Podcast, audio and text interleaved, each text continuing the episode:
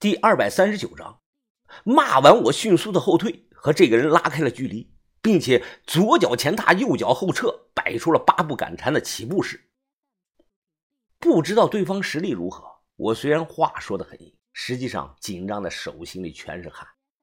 本以为接下来会是一场恶战，不料啊，就见他低着头坐在下铺的床上，口中发出了一连串的嘿嘿的诡异的笑声。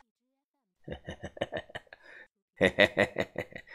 嘿嘿嘿嘿嘿他就这么低着头傻笑了十来秒钟，随即抬头，眼神迷茫，像整个人的气质发生了微妙的变化，就像换了个人一样。啊，小兄弟啊，你是谁啊？我愣了几秒钟，呃，你不认识我了？我是你的新室友啊。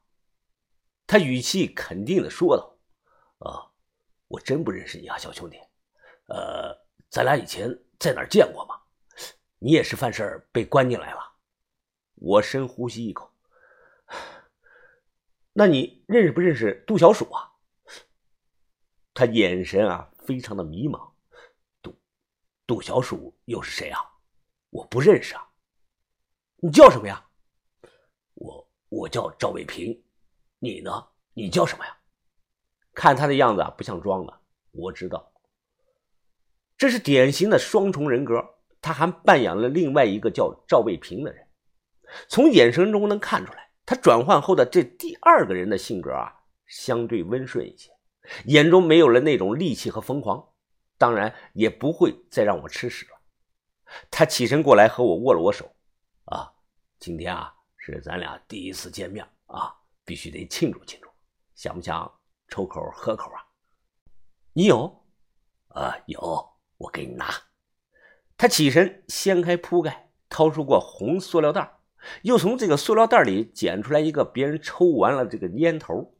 随后，他在床单下翻了半天，不知道从哪掏出来一盒包装皱巴巴的火柴。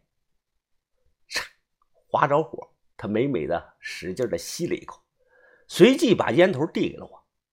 我看着直皱眉：“大哥，你你这没有了。”就一口都烧到头了，啊啊啊！别急啊，我还有还有。他又去那个红塑料袋里啊翻烟头，结果找出来的都是真烟头，抽的特别的干净。见状，他垂头丧气呀，哎，没有了。本来啊，我还想招待你的，哎，我要是有两块钱就好了，可以买两根新的。大哥，呃，不是，这里头还有小卖部啊。这里没有小卖部，那你怎么说买两根呢？哎，有个人卖啊，住四零三房的秦老头和副院长是亲戚，他就有卖的。关停烟一块钱一根我想了想，哦，那你先等一等啊。左右看了一眼，确定没有别人，我转身过去，手直接就伸到了自己的裤裆里。在一阵的摸索后，我掏出了两张崭新的百元大钞。这招啊，是我学豆芽仔的藏钱的办法，就是往裤衩里缝了一个夹层。看到我拿的百元大钞，他的眼睛啊都看直了。我递过去，哈，一点小意思，你拿着，明天买条烟回来吧。他双手颤颤巍巍的接过一百块钱，表情有些激动，语无伦次的说：“呃。”兄弟啊，我我不好意思拿你的钱呀，呃，我要是拿了，怕以后还不起呀。啊，拿着，别客气，不用你还。吴越给我的任务是救一个叫秦辉文的男人。我正想开口打听关于这个人的消息，就听他高兴地说：“哎呀，现在有钱了啊，现在有钱了，我买上烟，买上酒回来啊。”我愣住了，我扭头看了一眼锁着的房门，门锁着。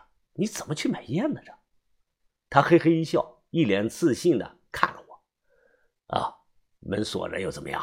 哎，兄弟，你看好了，什么叫做一脉单传的江湖秘术？他搞的是神神秘秘，让我误以为他是不是会什么穿墙术什么的。哪料到，只见下一秒，他迅速的走到了墙角，对着墙角，他快速的念叨：“呃，叽哩哩，唰啦啦，老虎生虾，窝虾哇哇，虾哇哇，虾哇哇，十个长大，十个虾，夜里虾哇哇叫猫啦，叫猫啦。快速的念完这一段稀奇古怪的话，就见他蹲下，口中不断的向外发出一种奇怪的声音。怎么说呢？听起来就像这个嗓子眼卡了痰一样，想吐又吐不出来的那种咳咳的声音。这个声音啊，前后大概持续了有两分多钟，让人意想不到出现了惊人的一幕。只见一只毛发黑亮、拖着长尾巴的这个小老鼠啊，探头探脑的从床下钻了出来。他伸手将手放在了地上，就看到这只小老鼠嗖的一声跳到了他的手心里。二娃，你爹不在家呀？怎么是你来了？小黑老鼠吱吱的叫了一声。他点了点头。哦，我明白了，原来你爹出去找食吃了。哎，这样，二娃，你去老秦屋里啊。帮我烧点东西，马上就到十二点要查房了，你一定快去快回啊！老鼠嘴里叼着这个百元大钞，谁见过？随即的一声令下，这只黑皮小老鼠叼着钱掉头就跑到了床下，迅速的消失不见了。我看的忍不住了，比了个大拇指。大哥，你真是太厉害了！哎，你这是早就失传的御鼠术吧？啊！雕虫小技，不出挂齿啊！不出挂齿，比起我爹来说啊，我这点本事还差得远呢。此话怎讲？啊，我只是驾驭这方圆一里内的老鼠，我爹也不一样，他的御鼠术已经修到了最高的境界，它的范围能辐射到前十五里、后十五里、左十五里、右十五里，加起来足足有六十里。所以，我爹江湖人送外号“赵六十里”。以前打仗的时候，天津卫闹过一次大鼠患，你听过没有啊？你你说的是那次天津齐家策划的万鼠偷粮事件吧？啊，是啊，那次啊，要是没有我们家祖传的御鼠术帮忙，但他齐家一门可办不到的。我立即拱手对着他，啊，失敬失敬！没想到大哥你还是抗日义士的后代啊！对了，大哥，我今天第一天来，谁也不认识，你不如给我详细介绍介绍这里的一些人物吧，比如看门人在哪里？我来的时候没看到过。嘘，你小声点啊，在这里千万别乱说什么看门人这几个字，那几个人你我都惹不起。你没听过他们在江湖上的外号？没有啊！啊，那我就悄悄的告诉你啊，这里啊原本有六大看门人，分别是金锁缠身胡金龙、老木杨天罗、青腰玉女杨丹玲、水部判官徐小青，还有一个神秘异常的斩红袍王翻风。和符师郑大强，哎，对了，我听说啊，最近又来了一个新的看门人，叫哲武的，外号号称什么蝴蝶刀，不知道实力怎么样。暗暗记下这些人名，我脑海中在想一种可能性：就凭我和哲师傅的关系，如果我顺利找到了那个叫秦辉文的，能不能拜托哲师傅直接把我俩放出去？哎，小兄弟啊，你千万别想着跑啊！平常你看不到这些看门人，但一旦你想跑的时候，这些看门人啊，总是像鬼一样的会出现在你的背后。到那个时候啊，可就晚了。滋滋滋滋滋滋滋滋！这个时候啊，床下突然传来了老鼠的叫声。哎，二娃回来了！那只黑皮小老鼠啊，从床下的老鼠洞窜了出来。只见老鼠身上绑着一盒软包的关停烟，此外还绑着一根淀粉肠。他拿下来东西，冲着老鼠说道：“二娃，酒呢？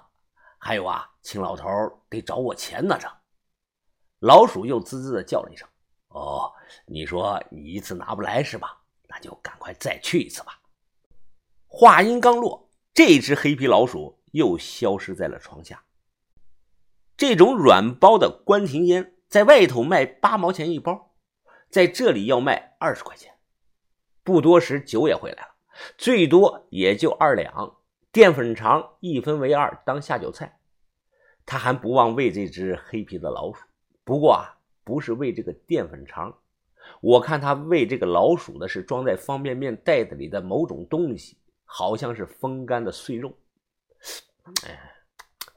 酒还可以啊，这两人一数，有酒有菜有烟，小日子过得还算滋润。我当下便心想，这里也没有外界传的那么可怕呀。喝呀，大哥！很突然的，他手里拿着烟，慢慢的低下了脑袋。第二天，我努力的睁开眼，打量镜子中的自己，陌生的不敢认了。镜子中的我鼻青脸肿，眼角处啊裂开了一个大口子，额头也肿得不像话了。看着看着啊，我委屈的抽泣的哭出了声。我他妈昨晚没防备呀！这